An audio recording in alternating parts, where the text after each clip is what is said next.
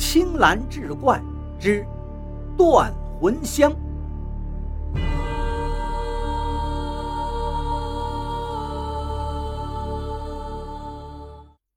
话说上个世纪三十年代的北平，已是深秋时节，大街上的梧桐树已经落光了树叶，只剩下光秃秃的枝杈，在西风中瑟瑟抖动。两只黑老瓜站在枯枝上，呱呱地聒噪了几声，又飞走了。子夜过后，街上悄无声息。一条黑影从西四牌楼胡同里闪了出来，一晃就又消失在夜色中。早晨七八点钟，西四牌楼胡同四号，这里原来是满清的贵亲王府。清廷被推翻之后，这座宅子卖给了一个日本人，叫竹熊信一。此刻。大门敞开，大门两侧站着两个身穿黑色制服的警察，活像两只黑老瓜。在他们身后围着一群看热闹的，伸着脖子朝里头东张西望。院子中站着几个穿便衣的，也有穿制服的警察，指着正北那间主房在议论着什么。那边的大门口也站着俩警察，大门以外有几个举着照相机的小报记者正忙着拍照。门口拉着一条绳子，拦住了苍蝇似的记者们。正房里也有不少人在忙忙碌碌，有几个穿着白大褂的法医蹲在地上研究那横在沙发前的一具男尸。房屋里的一切都摆放的整齐有序，没有丝毫打斗的痕迹。从尸体的位置上看，似乎是从沙发上跌到地上的。沙发前的茶几上放着一只咖啡杯，还有一份中文版的《京都时报》。从四号院大门外的胡同里走来一个男子，穿着一件黑色的风衣。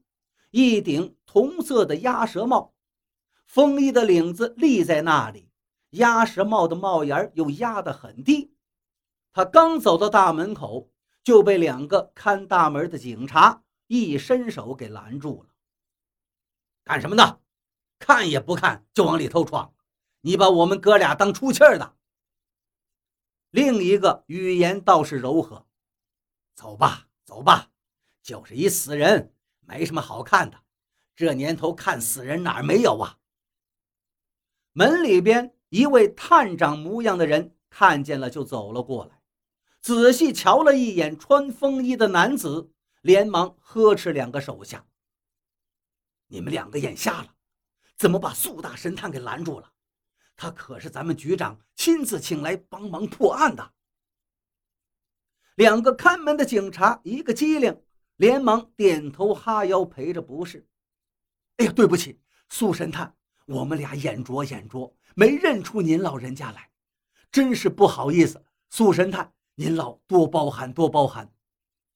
这位警察嘴中的苏神探，大名叫苏哥，是北平城当年非常著名的私家侦探，在东四六条开了一家私家侦探所。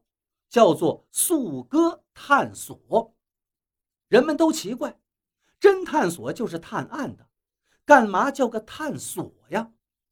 别看这名字叫的有些莫名，素哥的探案能力在北平城里可是赫赫有名，差不多的人都说得出来的几桩案子都是他侦破的，什么血色迷雾、六十三号凶宅、鞋脚印。等等等等。今天一大早，这素哥就接到了西城警察局长涂三奎的电话。电话里告诉他，西四牌楼四号出事儿了。